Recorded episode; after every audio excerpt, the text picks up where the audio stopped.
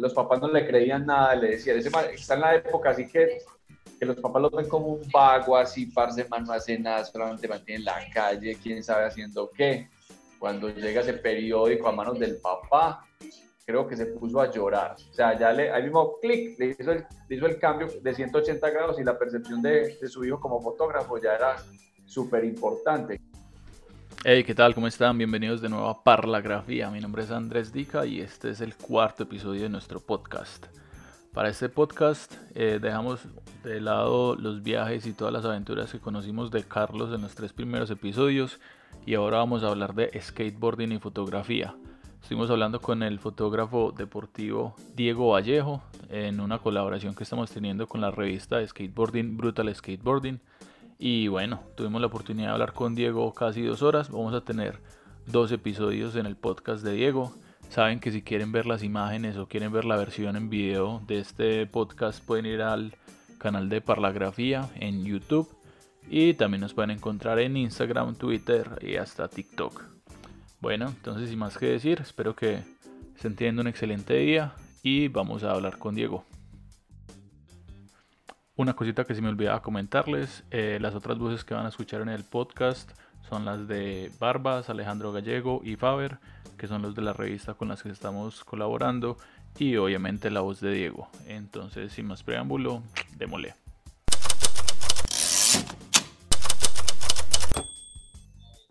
Buenas, buenas.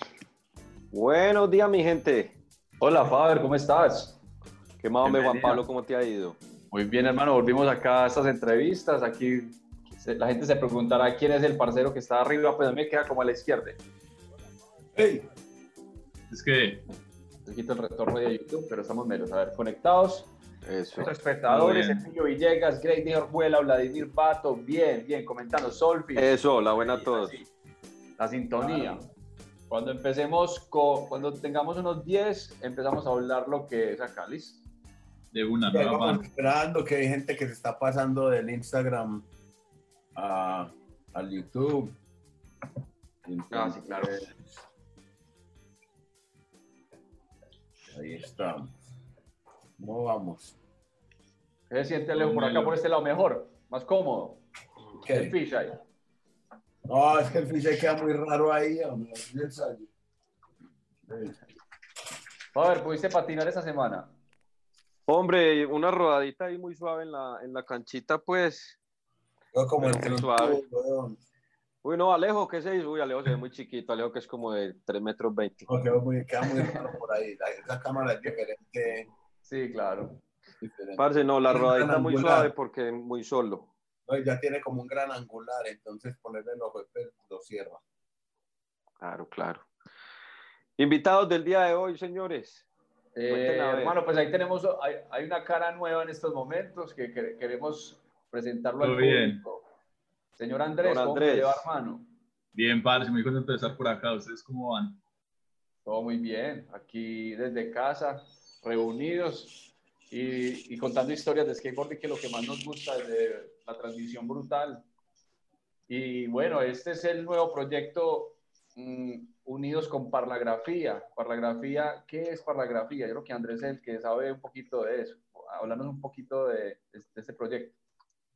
pues a ver, eh, como vos dices ahorita, eh, yo también fui uno de esos skaters que se desvió por la ingeniería pues mucho tiempo, mucho tiempo, fueron como 10 años pues ahí dándole duro. Pero siempre, siempre, siempre la, la fotografía y el skate estuvieron ahí, ¿sí o qué? Eh, y fue más como decir, parce, no voy a empezar a hacer algo que, me parezca una chimba, que pues que me soye, ¿sí? que sin necesidad de estar buscando ni títulos ni nada de eso. Y entonces cuando regresé, estaba viviendo en Estados Unidos, vivía ya como cinco años, y cuando regresé empecé ya como a, buscar cosas parchadas y entre esas siempre había muchos eventos de fotografía, de diferentes, pues de con fama, muchos, muchos parches, pero siempre eran horarios súper bellos, weón, entonces eran un miércoles a las 3 de la tarde y así. Entonces eran eventos muy chimbas, pero, y eran historias muy chimbas que contaban, pero eso se quedaba, huevón, en los tres peludos, bueno, no muy peludo, pero en los tres desempleados, huevón, que, que podíamos ir un miércoles a esa hora, huevón, pues o una no, huevón, que más cagado. Entonces yo decía, parce, no, estas historias hay que inmortalizarlas. Entonces fue como nació Parlagrafía, pues sí, okay, hablar de la fotografía. Y no tiene que ser el fotógrafo más teso, no tiene que ser la fotografía más tesa, más ganadora, sino, sino contar esas historias, luego que detrás de esas fotos, que muchas veces es mucho más impactante que la misma foto. ¿sí? que ya que me tocó ir 20 veces a entrevistar a este man, que no sé, me robaron la cámara o cosas así.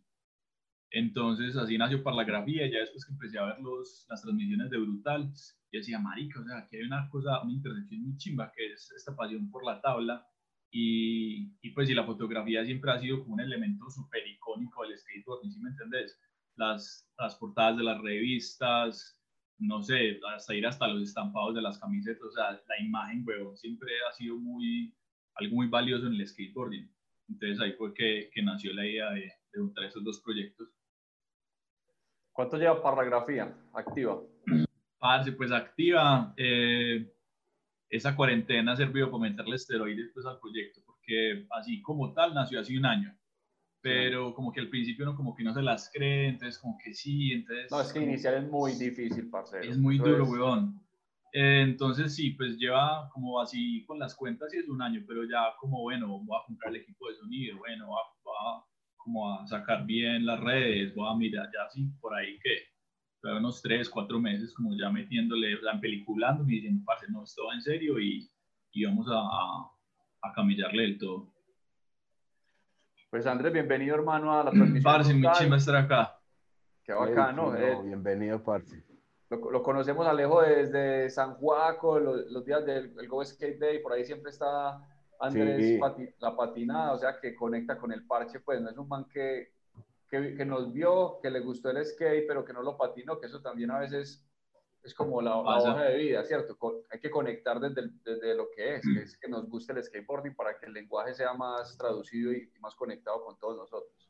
De hecho, yo tengo, yo tengo una historia de antaño con Alejo. Ale, en la unidad que yo vivo en este momento, Alejo vive acá no sé cuánto tiempo y este man Alejo le enseñó a patinar al man que me enseñó a patinar a mí. Yo no sé si Alejo se acuerda de un man Kenneth. ¿Vos vivís dónde? En Farallones. Ah, somos vecinos. sí, sí, sí. Ah, yo, yo, yo a Alejo y yo como, sí. ese man como tan grande, todo lleno de tanto ahí, no huevón ahí todo chicorio, como todo ahí, todo pollito. Imponente, imponente. Sí, claro, eso, claro. eso. Yo creo que a todos nos pasa igual. Siempre, ah, vea. Parce, esta loma es muy seria. Nosotros que nos tirábamos esta loma como si nada en una época. Al menos yo que vivía ahí, ese era el, sí. esa loma derrapando. Ya después no paraba hasta el estadio, básicamente. Esa loma es seria.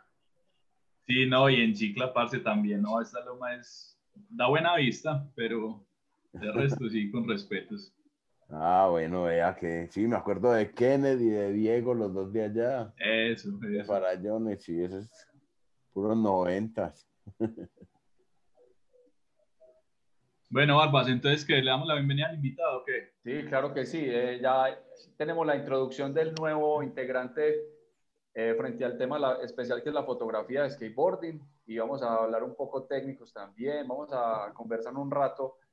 Eh, con este tema que es tan importante. Alejo, eh, ¿la fotografía viene pegada al skateboarding o, o no?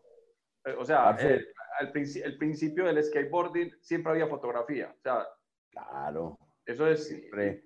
Parce, lo que es la fotografía, desde antes de los Sea-Boys en Venice y Craig Stesic también, pues ya en esa época habían revistas, ¿sí? En los, en los 60s había revistas, al final de los Skateboarder, la, yo creo que la primera revista.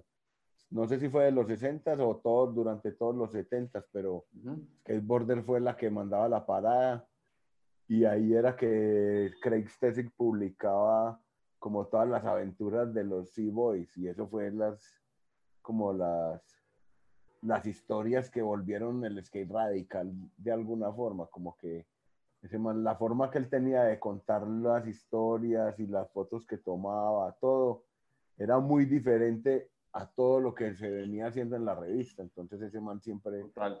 nos llamó la atención. Brutal, brutal. Bueno, señores, eh, sin más preámbulo, vamos a ver si todavía está nuestro invitado que, que está como muy, muy mudo. Eh, uno de los más jóvenes y talentosos skaters de, de Medellín, con el tema de la fotografía, que se le ha medido a, a hacer estas fotos y que por aquí tenemos unos ejemplos, pues vamos a darle la bienvenida al señor Diego Vallejo. Hola Diego, Hola. perfecto. Eso, Diego. Todo bien. Mucho gusto estar acá con ustedes, muchachos. Un placer. Eso, Diego, bienvenido. Sí, aquí vamos, aquí ¿cómo vamos estás? a a Diego a Muy ver, bien, todo excelente.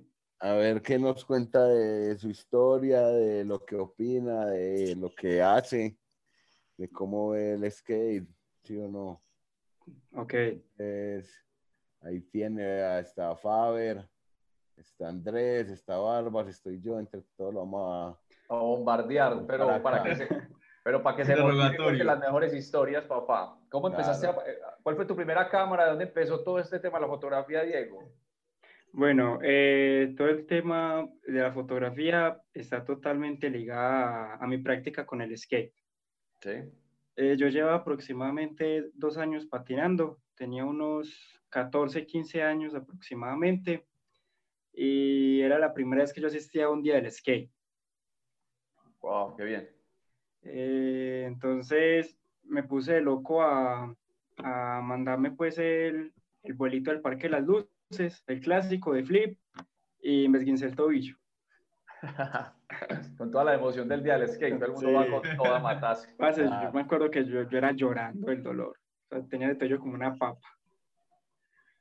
Bueno, entonces, eh, como estaba pues como tan cachorrito, ¿Cuántos años Eh, tenías, Diego? 14, más o menos, 14, Ok. 15 años, Sí, y mi, mi papá estaba ese día conmigo. ok. Entonces mi papá pues me pudo como auxiliar y, y me llevó a la casa. Entonces fueron como tres meses sin poder patinar, pero uno, parce, uno es como muy, muy rebelde y uno sigue saliendo en la patineta así sea a rodar. Sí. Bueno, entonces eh, en ese tiempo mi mamá tenía una, una cámara piñatera y yo, bueno, pues yo no patino, pero voy a registrar todo lo que hagan los parceros. Acá, así como esta. Esta es la cámara de mi mamá. Sí, Esa es la piñatera. una piñatera. Entonces, comencé a registrar a los parceros y un día me llegó la curiosidad de eso, cómo funcionaba, pues cómo funcionaba una cámara, porque un viendo las fotos aparecían los metadatos. Y Yo, ¿qué es esto? Y me fui, me fui como interesando en temas de la fotografía. Al tiempo, la alcaldía de Itagüí, en ese tiempo estaba viendo en, en, en Itagüí, lanzó como unos cursos de fotografía pues básica, que era con un artista, pla- un artista plástico, no, no, la verdad no me acuerdo el nombre. Y bueno, y ahí empezó la goma, comencé a consultar por mi, por mi cuenta, siempre ha sido como empírico todo el tema de, de- como de mis conocimientos frente a la fotografía.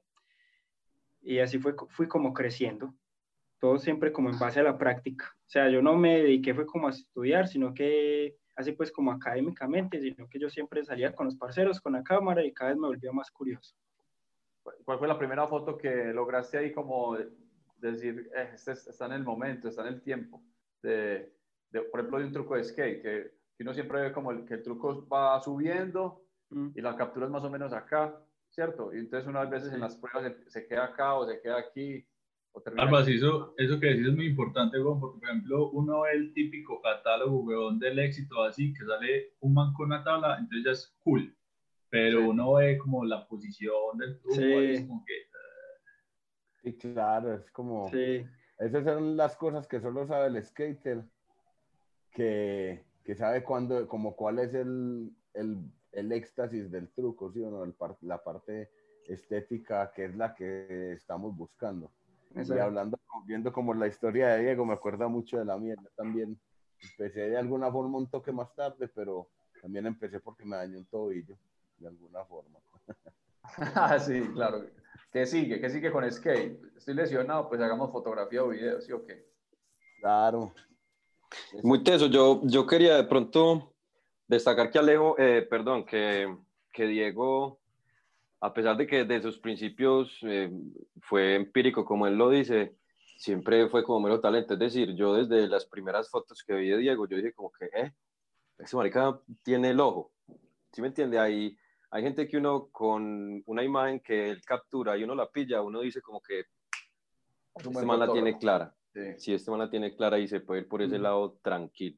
yo, siempre, yo siempre lo veía así desde pelado en peliculado con su camarita, con su gorrito, siempre iba Ay, con parches en la terminal. Estuvo en, el, en la, el parche que hicimos de David cuando quedó skater del año. Me acuerdo que era muy activo siempre en todos los eventos, llegaba con su camarita. Y casi que no faltaba ninguno. Exacto, eso, eso era otra cosa que, que yo también iba a hablar. Diego, en cuanto evento hay o hubo, Diego siempre estuvo presente, cosa que muchos eh, otros fotógrafos han sido como un poco efímeros, como que, ah, bueno, si me contratan aquí, yo estoy aquí. Pero como Diego siempre ha sido muy de parche, entonces eso ha sido una, una ventaja que también le ha dado muchísimo más. Ha sido como su hoja de vida, su hoja de vida, siempre está ahí presente y siempre tiene archivo y siempre está en la jugada para, para fotografiar. Diego, mostraron la foto que tenés ahí con, con el, el Soti. Ahí ya tenía la cámara, ¿cierto? Ya estabas en, sí. apercuellado con la fotografía. brutal, brutal. Qué buena, qué buen recuerdo. Más o menos unos, unos, unos 16 años.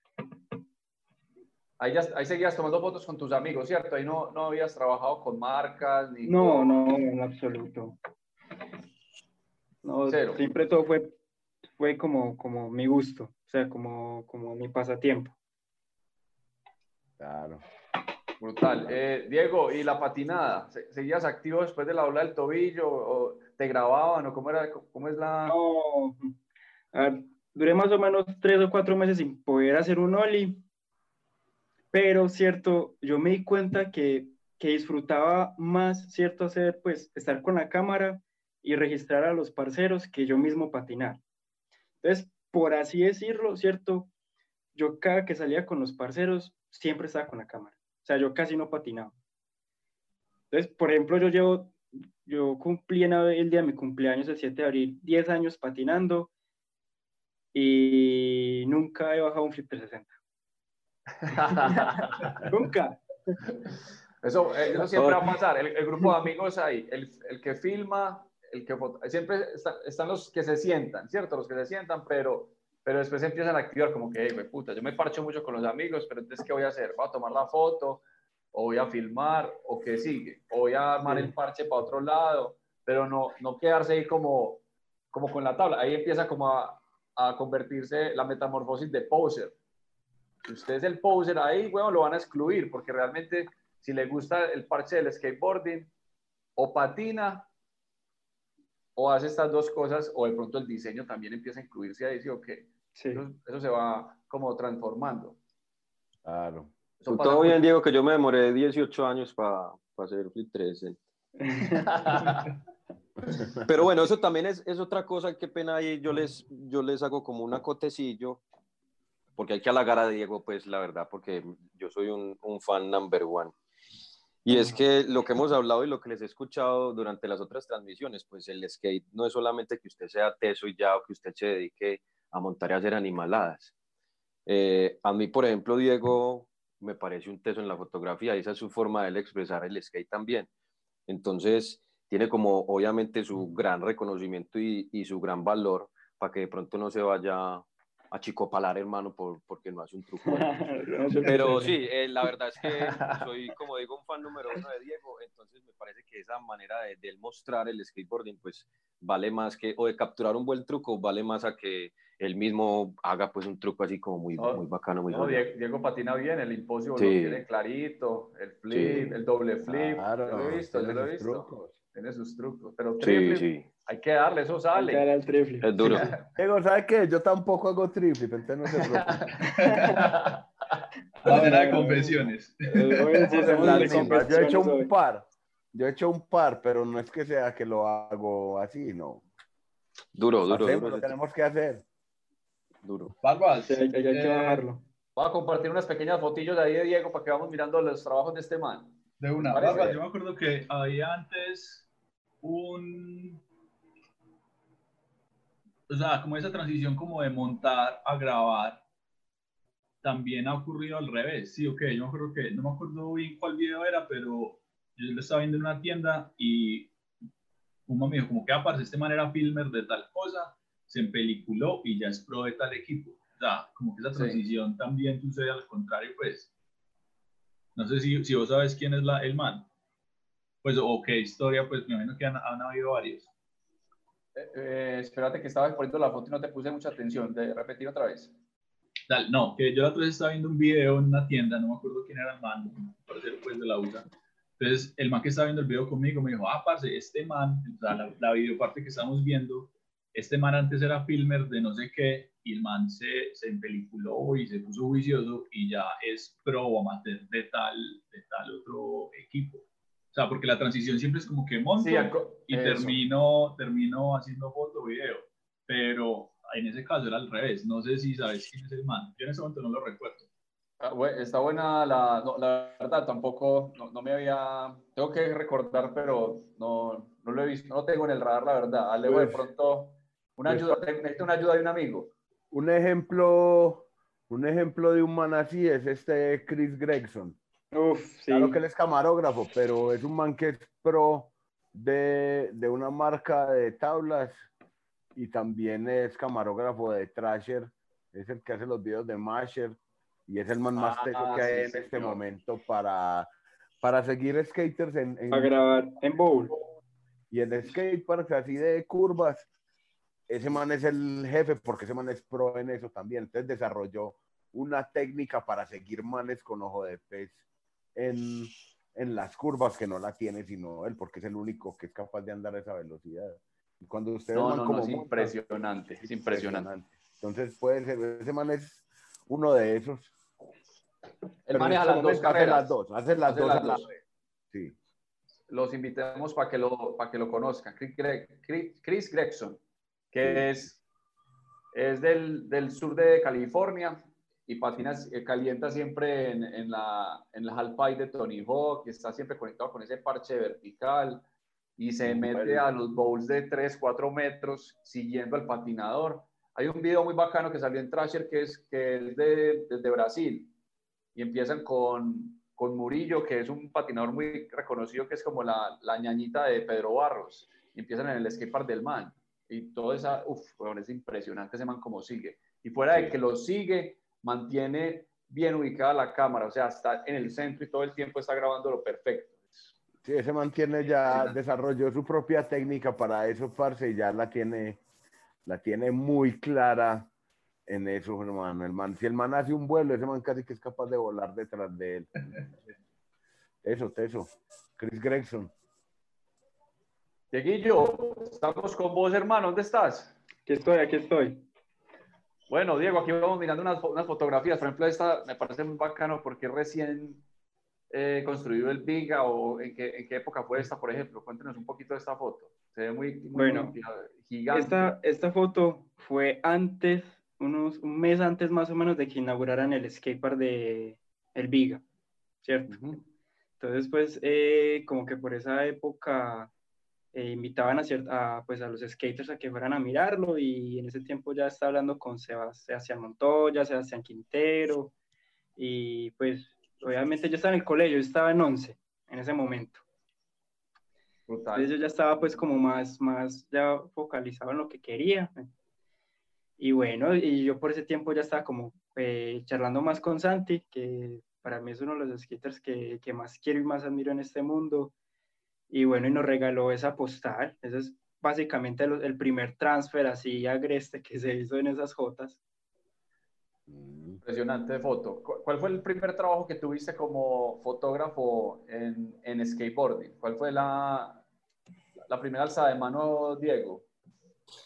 La primera alza de mano fue con un skate shop de, de, de San Antonio de Prado, con High Voltex. High Voltex. Sí, la de los, la de los medios. Sí. que uno de esos que le pasó una moto por encima y no le pasó nada. ¿Se acuerdan de ese video en Facebook que fue muy viral? De hierro, de hierro. Sí. Eso más no están patinando, ¿no siguieron patinando, Diego? No, no he vuelto a tener contacto con ellos. La verdad, no sé. Yo me imagino que sí, pues que teniendo ese skate para el lado ahí en la casa. Pues eso espero, no sé. Los peludos, sí, yo creo que sí. Sí, Danilo, Danilo. Danilo, sí. Ajá. Claro. Voy a, voy a mostrar el blanco y negro para que miremos, por, eh, por ejemplo, los, el manejo de flash que hace Diego en esta foto, que no la veo. ¿Dónde está, dónde está la de la 4 Sur? ¿Será esta? No, esta es, es esta composición que Diego, pues técnicamente, nosotros, yo como skater, fanático del skateboard y me gusta hacer fotografía y video, pero son como momentos y yo busco la composición de que la, la lineecita esta que te va guiando para la derecha y para la izquierda esté centrada y disparo. Obturación, pues que todo esté como, como encuadrado y disparo, pero realmente yo nunca planeo ninguna fotografía. Digo, por ejemplo, para esta foto, ¿la planeaste? ¿La buscaste toda la composición? ¿Cuánto se demoró hacer esta fotografía que es, es en un, en un, debajo de un puente, la luz que cae, todo? ¿O simplemente ibas pasando por ahí, viste la, la luz y hey, para ahí que voy a tomarte una foto? ¿Cómo, cómo, sí. ¿Cómo pasó? En ese momento estábamos en Pereira y yo estaba como muy activo, o sea, yo, estaba como muy, como, parce, quiero, no me quiero ir de acá sin hacer buenas fotos. Entonces, como que siempre estaba concentrado en buscar espacios para capturar. En ese tiempo estábamos eh, descolgando, no sé si abajo es como, como una lomita, al fondo, al fondo de la foto. Sí, sí, claro. Entonces, eh, cuando entramos pues como al túnel, yo comencé a ver como, como todas las entradas de luz. Y yo dije, pues puta, aquí sale una foto. Entonces nos, nos, fuimos hasta, hasta el extremo superior y ahí está Mateo Lozano, un parcero, y simplemente lo direccioné, como lo hicimos como dos o tres intentos y salió la fotico. Buenísimo, ¿siempre has trabajado en digital o has hecho algo con fotografía analógica? O... He hecho eh, fotografía analógica, pero hace que dos años, como mucho, y no he estado muy activo. Pues, eh, por ejemplo, acá tengo la cámara, es una, una Minolta, las quiero mostrar, con un, con un 28 fijo, pero ha sido muy poquito, ha sido más como por goma, por aprender cómo, cómo era la fotografía antes, pero así que haya hecho un, un proyecto análogo no. Pero me gustaría. Alejo, y por ejemplo a vos que te tocó, parce, me acuerdo mucho cuando contabas la historia de las corbatas, cuando estabas haciendo la, las fotosecuencias de, ah, llevo una corbata, ah, llevo dos corbatas. ¿Cómo era hacer, el patinador? Eso, ¿cómo era hacer fotos con una pues, fotografía de skateboarding con, con cámara analógica o con, con, cámara digital? Pues, ¿cómo es esa transición ahí de, Uy, parce, eso era, pues, era muy bacano porque de alguna forma, pues uno aprende la fotografía de una forma más como más mecánica y como se empieza, pues sí, como que aprende la esencia de la fotografía. Yo empecé con, con una cámara, una Olympus OM10 con un 50, con ese hice las primeras fotos y duré con esa cámara mucho rato hasta que conseguí una, una Nikon N90, que eso ya para esa época era una cámara profesional totalmente. Tenía, no me queda sino este lente, un Tamron, esto es un, ¿qué? Un 28-200, pues bien cieguito, es un 38-56, es bien cieguito, pero Aparte, con esto leí mucho, con esto tomé la foto de pollo en el Parque El Poblado haciendo el backside Tesla y con esto hice todas las fotos de Brutal, con esto hice un montón de cosas. Y parce, hasta que esa cámara se me dañó. Y ahí fue cuando entró el cambio a digital y eso fue, pues para mí fue una quiebra porque se me dañó la cámara y las cámaras digitales en esa época, las pequeñas, no hacían nada, ¿sí o no? Usted tomaba una foto y no quedaba nada. Y las grandes, pues no, no existían todavía, la verdad, estaba como en ese cambio. Entonces fue duro. De hecho, por eso paré de tomar fotos mucho rato, porque, porque no tenía cámara y no tenía forma de, de conseguir la digital. Eventualmente después fui evolucionando y conseguí una pequeñita que medio funcionaba después conseguí otra, como que pasé como por tres o cuatro cámaras digitales pequeñas, pero para el skate no logré tener esta. ¿Y Alejo, Alejo también fue empírico siempre o estudió en algún momento fotografía? No, yo estudié, yo estudié artes plásticas en la de Antioquia, pero no terminé, pero ahí vi un semestre de Ahí viste fotografía. Y, apenas- ahí fue que decidí, como, parce, no, a mí me gustan son las cámaras. Y entonces ahí fue que decidí recurrir a este parcero Archie Rojo, que es fotógrafo pero de moda, y le dije que, que yo quería ser como un aprendiz de él, como que, pero, pero con mis cosas de skate. Yo le dije, parce, yo voy a salir, yo ya tengo mi cámara, yo compro mis rollos, yo los revelo y yo le traigo a usted las diapositivas o las fotos y usted me corrige y hablamos, lo que sea. El man me dijo, hágale, dale viejo, Alejo de una. Esto es un personaje. Eh, Alejo, ¿en qué parte entra todo a, esa historia? Eso también es importante, de esta manera el duro, el revelado de lo análogo. Parce, no, uno, Toto estuvo por ahí también como en esa movida, ¿cierto? sí, no, eso, eso fue un momento como, eso fue el- como el momento así de candela que tuvimos porque vivíamos todos en un edificio, varios. Vivía yo en el segundo piso, Toto vivía en el tercer piso y tenía todo, en esa época como todo era análogo, tenía un cuarto oscuro y una, como un, un laboratorio de revelado muy profesional, tenía unas máquinas, tenía todo, tenía un muy buen equipo ahí para revelar y le revelaba a todos estos manes a los mejores fotógrafos de acá de Medallo, de, de la moda, de producto. Toda esa gente, Sí. allá llegaban todos y revelaban. Y entonces él me abría un campito, digamos, en un tanque de cinco rollos. Él me, me decía, parce, tengo cuatro rollos.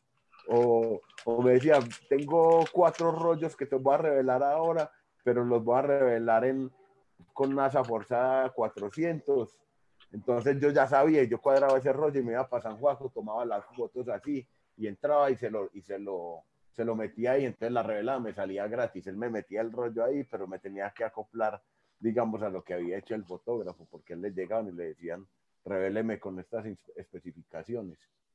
Y entonces, Entonces, ahí ay, saqué Pero, mucha- weón, eh, todo, este, todo ese cuento que estás diciendo, Alejo, es enri- enriquecedor porque es como un proceso más largo, más llenador, como que todo este parche a, a, a irlo a revelar. Ahí hay un camino más bacano, como la expectativa de qué salió en la foto, si la tomamos Claro. bien o no. Eso Parce, es muy bacano. Y eso como se está, re- re- está volviendo otra vez de moda ese tema de lo análogo. No, ¿Sí yo llegaba donde Toto Parce llegábamos con, con bolsita de vareta, con ron, y ese man se metía a revelar, revelábamos todos, los ponía a secar, teníamos un skate park de finger en el cuarto de revelado. No, pues en la parte de abajo donde estaban las me máquinas. tocó, me tocó. Entonces nos Sí, poníamos sí. a tomar ron y a jugar finger ahí, a hablar mierda. Mientras salían las fotos, apenas salían las fotos, teníamos mesa de luz, con lente, con lupa, con todo. Eso era un parche, eso era una locura. Pues se nos iban horas metidos allá, ¿sí o no? Yo salía, tomaba las fotos y mientras tanto caía Leto, caía Juan el de la Corpo, caía Barbas, caía Cabe, caía mucha gente y todo el mundo empezó como, Cabe también llegó a revelar con Toto, mucha gente y Toto, parce, era, parce, una pieza clave, ese man donde en este momento tuviera todos esos equipos y ese laboratorio estaría, estaría bien, porque, porque de eso ya está pegando muy duro y ese man es un teso para revelar, es un monstruo para revelar, le, recupera a usted la foto que sea desde el revelado, mejor dicho. Hay que resaltar la forma como, como se hace todo este proceso, porque usted puede ir a una tienda o a una empresa donde le revelen, pero No es artesanal. Todo el grupo, todo el grupo le decíamos- que es para parchar todo esto, weón, esto no tiene, no tiene precio, pues es, es lo que Nosotros le hacer. decíamos a Foto Japón, que la gente revelaba en Foto Japón, le decíamos fotorrayón. Porque los negativos de siempre llegaban con rayados, y entonces era fotorrayón. Uno cuidaba mucho la película, parce, eso es como, eso es- era oro. Entonces, es oro. Entonces, eso, Toto era con donde Toto era con guantecitos, con sopladora, con todos los juguetes, parce, para que eso no le pasara nada. Uno llegaba una con sus hojitas y las iba metiendo, parce, en su, en su. Eso era una locura. Diego, ¿qué, qué, qué tienes para acotar, hermano, frente a la experiencia? ¿Te gusta la, la análoga? ¿No la has probado? ¿Cómo, cómo lo ves? No, sí, pues o sea, eh, he probado un poco el análogo, he hecho por ahí unas cinco fotos de skate con, con película como máximo, no es que haya gastado mucho rollo, pues soy muy nuevo, en realidad. Sí. Eh, sí, me gustaría pues como tener un proyecto análogo. Por ejemplo, este parcero de, eh, si nos vamos a hablar de quién pues, en este momento está haciendo proyectos de skate análogo, está el parcero de John Aider, el de sí, Blue, Blue Lo admiro mucho porque él está haciendo algo que a mi perspectiva es muy complicado porque es algo totalmente retro. Por ejemplo, yo entonces es, como de mucho respeto. Sí, no, total, es un pro, es un pro. Yo, yo, siempre lo molesto a él porque le digo, ahí para estar muy teso, weón, y te van a coger de una marca así grande y te van a robar y, vas a abandonar el skate. No lo puedes abandonar, weón. Eso es un karma que se lo dio el skateboard y usted tiene que mantenerse ahí en la sintonía. Usted no puede perder ese estilo. Y siempre, obvio, qué chimba que le, que le, den una oportunidad en varias empresas y que empiece con, con estos proyectos y adquiera experiencia pero el skateboarding tiene que mantenerlo ahí firme con el protagonismo de sus proyectos, ¿cierto? Sí. Claro. Es mi punto de vista, ¿sí o qué? Sí, es lo que, lo que yo decía ahorita, muchos han llegado, se han parchado, toman fotos, pero luego, chao. O se dedican a otra cosa o siguen en la fotografía, pues por billete lo que da, y pues eso es entendible. Uno no puede dejar de fotografiar skateboarding si usted empezó así, eso es imposible. O sea, eso es para los que están ahí conectados y, que tienen ese Que siempre sea como la pues, goma siempre es la goma para estar practicando, para estar interactuando, para adquirir experiencia. Tomar fotografías, que skateboarding me parece muy difícil, la posición, el, el, el lugar donde esté eh, tomando la foto, eh, todo es, es complejo. Eh, Andrés, a, tu experiencia y las entrevistas que has hecho en Parlagrafía en tu, canal, ¿hay alguno que ha tenido ese como acción, pues, fotografía de acción que la, llaman más o menos, que es la, la fotografía de skate? ¿O no? No, no, no han visto. Parce, pues eh, hemos hablado así, pues Parlagrafía ha estado muy de la mano con el Instituto Henry Agudelo, que Diego pues también conoce, pues, estuvo allá y conoce a Henry y todo, véalo ahí. Y, y han hablado un poco de fotografía deportiva, ¿sí o qué? Pero hasta ahora eh, este enfoque es único, weón, porque es que es, es muy diferente la perspectiva de un fotoreportero que vaya a fútbol, atletismo, maratones, ciclismo, y lo que decíamos ahora, si usted va a fotografiar, a fotografiar algo, lo tiene que conocer. Entonces no es lo mismo coger el oli bien estirado, parce, en, el tope de, de la... Uy, vea, justo ya cuando estaba hablando. En el tope, parce, de la, del obstáculo, a tener el mancito ahí con la, con la patineta, pues, en, el, en, el, en la valla del éxito. Entonces es, es diferente, weón. Hay que conocer muy bien el script para, para saber cuál imagen es la que representa como el clímax que decía ahorita Alejo de este es el truco. O sea, que uno vea la foto y diga, parce, backside nose en tal parte, que uno ya sienta como esas, esas cosquillitas cuando ve la foto. Pero, pero hasta ahora no, Diego es el primer fotógrafo como de skate que, hemos tenido. Diego, y te iba a preguntar, ahorita, ahorita estabas diciendo que todo tu proceso fue muy, muy autodidacta. Cuando estabas así como recorriendo, aprendiendo, ¿qué, qué fotógrafos viste como que, uy, parce, eh, yo quiero, pues, como, ¿qué, qué, qué, fotógrafos utilizaste de referentes? O como, ¿cuáles fueron esos manes que, pues, esas fotografías, fotógrafos que viste? Parce, qué brutal esto. Eh, como siempre, pues, como dije al principio, todo ha sido en base al skate. Y yo sé que aquí el Barbas, Alejo y Faber lo conocen. Nicolás del Valle. ¿Es tu referente? Ese fue mi primer referente. O sea, yo me acuerdo eh, la foto del Winnie, que es como en no sé, que es como un lugar abandonado, que es, no sé cómo decirlo, es como un caño, está haciendo como un flip. En el caño de Bogotá de la calera. y ya después lo de, lo de Ocho Shorty. Ocho Shorty, sí. Yo estaba más o menos en noveno, en décimo en el colegio, y eso para mí era como, pase, este man es el putas, qué chimba. Ya fui, fui, como sumergiendo, pues como sumergiéndome en el tema, y ya después cuando conocí al Barbas, eh, cuando conocí al o sea, más o menos ya no sé, ya está comenzando a hacer fotos con, con el Barbas. Por ejemplo, si ponemos la foto del, del Loli, sí, la del Loli, la del escarabajo de, de Santi. claro, eso lo hicimos juntos. Alejo estuvo en el detrás de cámaras, Diego la fotografía y yo en los intentos que, que me estripó el carro como tres veces antes. Pues, pero... Brutal esa imagen, sí. Estaba, estaba, más estresado Santi que, que, yo. Bueno, el carro, yo, yo, lo iba a mandar a arreglar, pues entonces había como esa confianza. Y Santi estaba más preocupado que un hijo de puta para No, pero a mí no me va a dar. Y, y esperen, antes de empezar la, la, eh, la grabación y la fotografía, yo rever, reverso para parquear el carro en esa ubicación y le parto la tabla a Santi. La tabla le quedó como con tres capas vencidas. y ese más se saltó esa tabla, ese carro así. Fue una experiencia muy bacana. Ah, verdad, no fue la idea? Eh, mía, yo cumplíamos como ocho años de, de parche escuela. Yo le dije, Santi, usted lleva ocho años metido en ese carro atrás, weón. Santi es marica, ahí tenemos esa rampa. Sí, sí. Hagamos algo, hagamos algo que, que conmemore este, este tema de, de, la escuelita y todo esto que nos inventamos y vos has sido como, como la cara de, de Parche Escuela, pues hágale. Es que, ah, listo, vamos. Y cuando empezó a, como a, a, pegarle al carro, no, no, no, no, no, cancelemos, yo no quiero hacer nada de esto, tal, no sé qué. y Diego... Sí, pero llorando. Eso, muy pendiente y muy profesional y toma la captura, güey. Yo creo que ese fue la, el, el primer intento, Diego. Sí, pero creo que fue la, la, única vez que pudo sostener la tabla por encima del carro. O sea, fue esa oportunidad y ya. Sí. Sí, ese se lo hizo, lo miramos y quedó y bien, de una. Bueno, y, y si no me voy pues como tan, tan lejos frente a como a mi atracción pues por el skate y los medios, eh, yo no me perdía ningún capítulo de Parche Escuela en el Salado. Eh, entre los parceros nos rotábamos los videos de phone, los videos de Onboard, eh, ¿qué más? Me acuerdo de los videos de Blond, ¿no?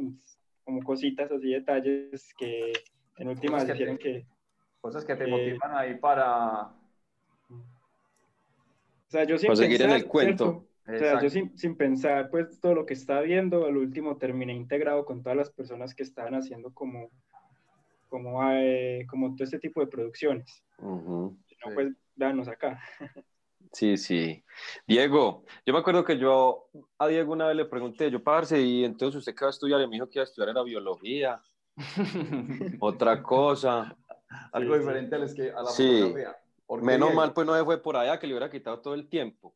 Pero Diego, ¿estudiaste ya fotografía? O sea, ¿te puliste dentro de la cátedra o seguiste netamente con, con lo empírico? Contanos a ver.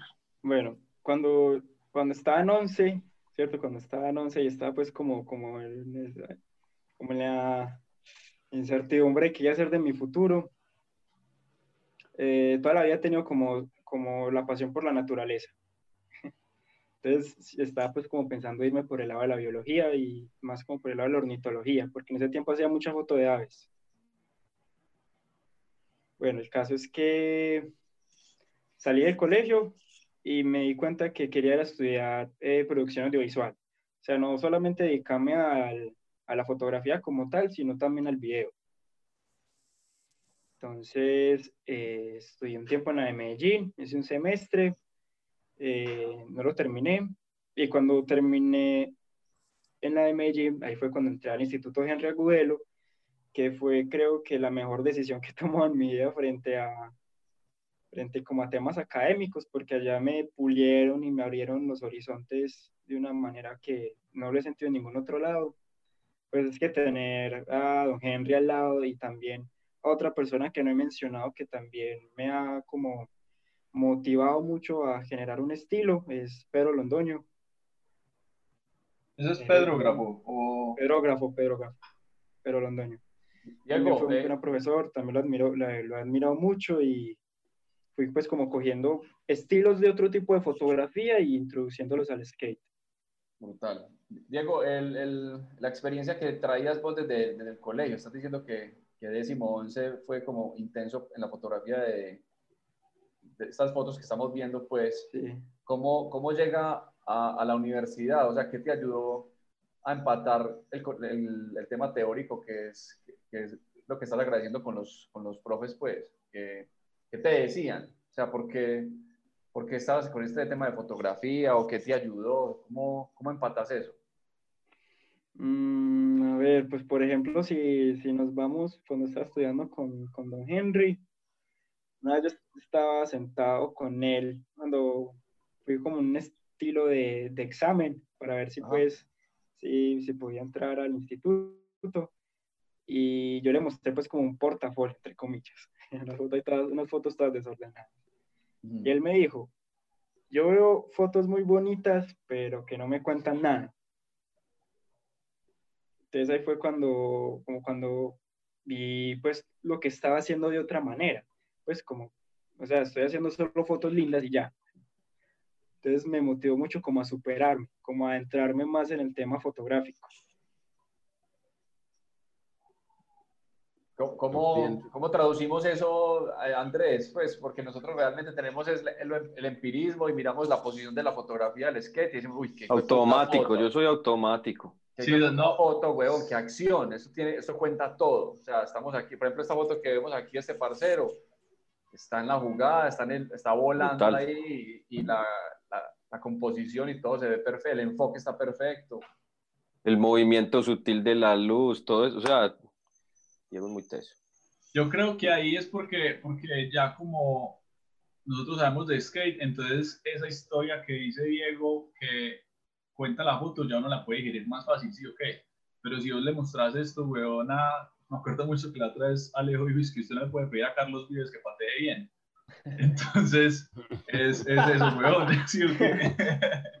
¿Sabes? Porque aquí vos ya sabes cuál es el parche, que ese truco es teso, que hacer la foto de noche es teso.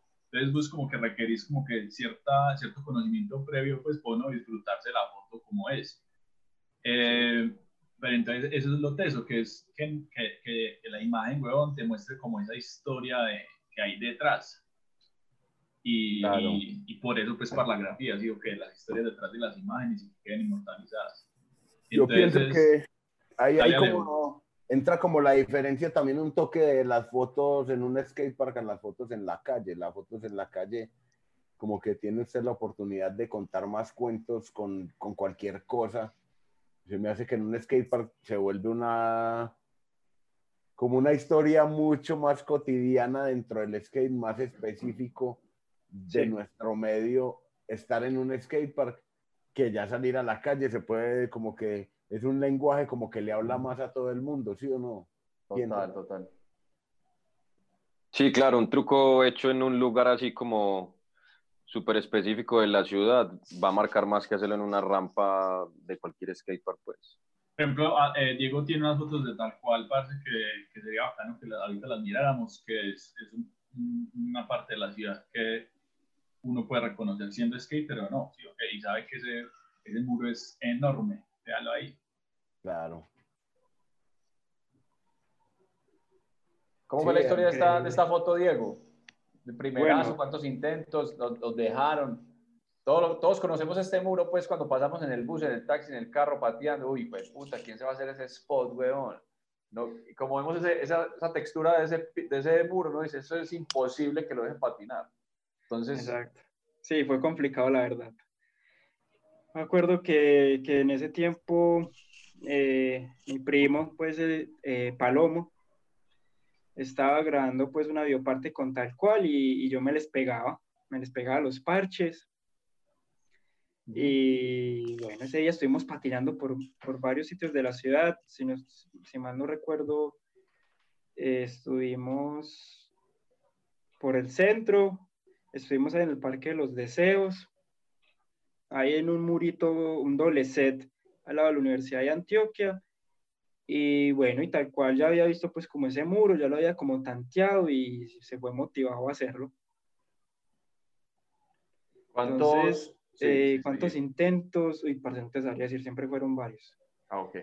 Bueno, entonces, eh, tal cual sin mente de un hacerlo, lo complicado era esa bajada. Bajar ese truco, o sea, él se subía fácil, como si nada pero bajarlo era lo complicado, porque es que es alto, o sea, son, son más de, son casi tres metros. Sí, claro. Parece cualquier cosa más alta del cuello de uno es altísimo. Y así se escaleras del muro. Sí. Más el muro. Más el, muro. Más el muro. Entonces. El con el que va, uff. Fácil llegar. Del vigilante. Entonces, no, sé qué es. O sea, no, no, eso es creo que algo de la universidad. Y abajo hay como un parqueadero a la derecha. Parece van saliendo celadores, pero rabones. O sea, están pero putos, putos de una Daño la cerámica. Entonces, cómo están montando ahí, que yo no sé qué. Ya después estaban llegando los celadores de la portería de, de la Universidad de Antioquia. o sea, se hubiera prestado para problemas, la verdad. Entonces, eh, eh, Palomo pues les dijo que estábamos grabando un video porque tal cual es un deportista profesional que nos va a representar en los Juegos Olímpicos y los mejor, que tuvieron empatía de nosotros y, y, dejaron pues como tal cual bajar el truco. Me acuerdo que toda la gente que pasa se queda aterrada mirando a, a tal cual haciendo ese truco. Varias, es que es más, varias gente se quedó hasta que, hasta que tal cual hiciera el truco, o sea, así varios peatones se quedaron al lado de nosotros de experiencia y esa, esa técnica de, de, que le dejen patinar por los Olímpicos es perfecta. sí. Eh, esta, esta, foto, Diego, el manejo del flash, ¿cómo, ¿qué haces ahí para que, para que se vaya el fondo, quede el peladito con la textura pues eh, perfecta para que esté mirando y enfoque el patinador, la sombra se ve bien? Yo creo que es una buena fotografía pues. Bueno, pues por ejemplo, si nos vamos a, como a factores muy técnicos de la fotografía, nosotros como, como skaters, ¿cierto?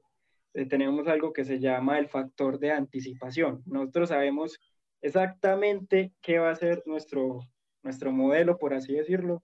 Y o sea, nosotros simplemente nos tenemos que encuadrar, estar cómodos, eh, tenemos todo el tiempo del mundo para pensar. Por ejemplo, eso es un skatepark, nos podemos tomar todo el tiempo que queramos para acomodar la luz, para hacer ensayos.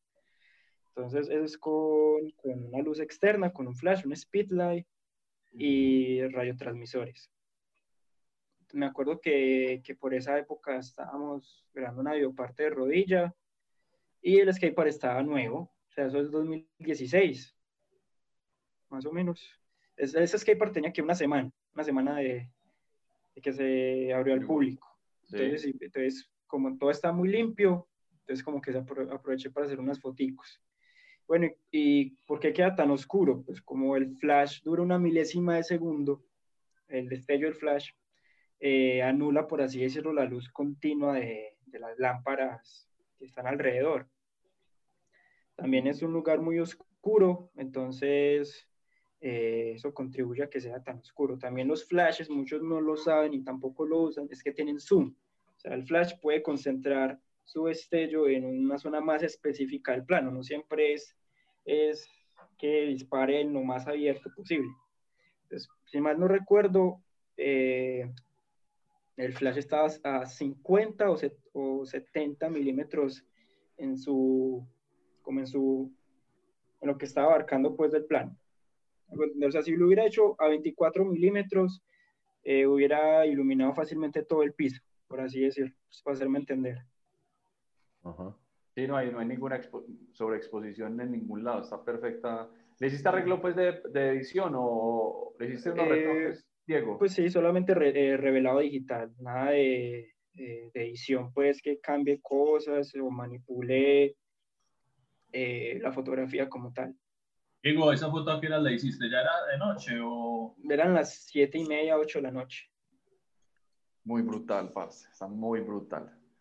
Diego, ¿y qué estás haciendo en estos momentos, hermano? ¿Sigues estudiando? Eh, ¿Tenemos proyectos todavía con la fotografía en el skateboarding? Que sí, sí. Hay mucho más de Diego. No, yo la verdad estoy un poquito frustrado porque se venían proyectos muy buenos con, con, la corporación Eje Extremo, con, con los EVAS.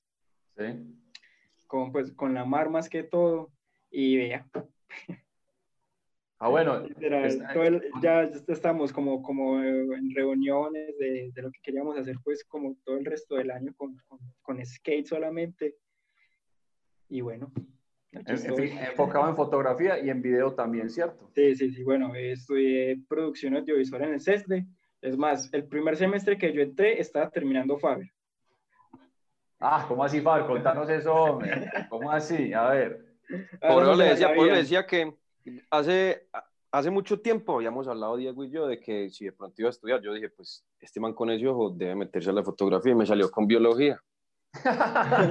y, entonces, bueno, después de un tiempo yo también me meto que a estudiar, hermano, que complique tan berraco estudiar y trabajar.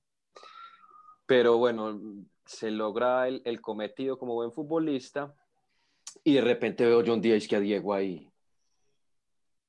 Y yo, Diego, ah, no, que va a estudiar aquí, qué tal, qué, qué tin. Y súper bacano, me alegró mucho pues porque primero era algo que yo personalmente como quería que el man se metiera por ese cuento y, y siguiera sobre todo con el tema de skate y segundo porque bueno, ha servido para que para que él pueda proyectarse ahí como mejor también a nivel profesional. Muy bacano, muy bacano. Sí. Entonces eh, salí pues del CESDE con, con, con, una técnica en producción audiovisual y bueno, ya, ya con eso me he aventurado en el mundo laboral. ¿Seguís con, el, con la fotografía animal, con los pájaros? No, no, hace por ahí unos, unos cuatro años no hago fotos de aves. ¿Pero por qué? ¿Porque hay que desplazarse o por qué? Porque también es mm. brutal lo que haces con las aves. La verdad, fue más como por, por equipos, ¿cierto? En ese tiempo, pues, eh, tenía mi teleobjetivo y el teleobjetivo lo vendí para poder estudiar en la Henry Agudelo, para poder pagarme el, el, el trimestre. ¿Vendiste el lente largo? Sí, y desde eso no he vuelto a tener un teleobjetivo. Pues yo sé que, eh, la, que, la, que, que, la flecha no hace el indio y todo eso, pero para fotografía de aves, que es, hay temas pues delicados con los animales, uno siempre está a una buena distancia de... Claro. sí, claro, eh, pues, o sea, tener un teleobjetivo es como fundamental.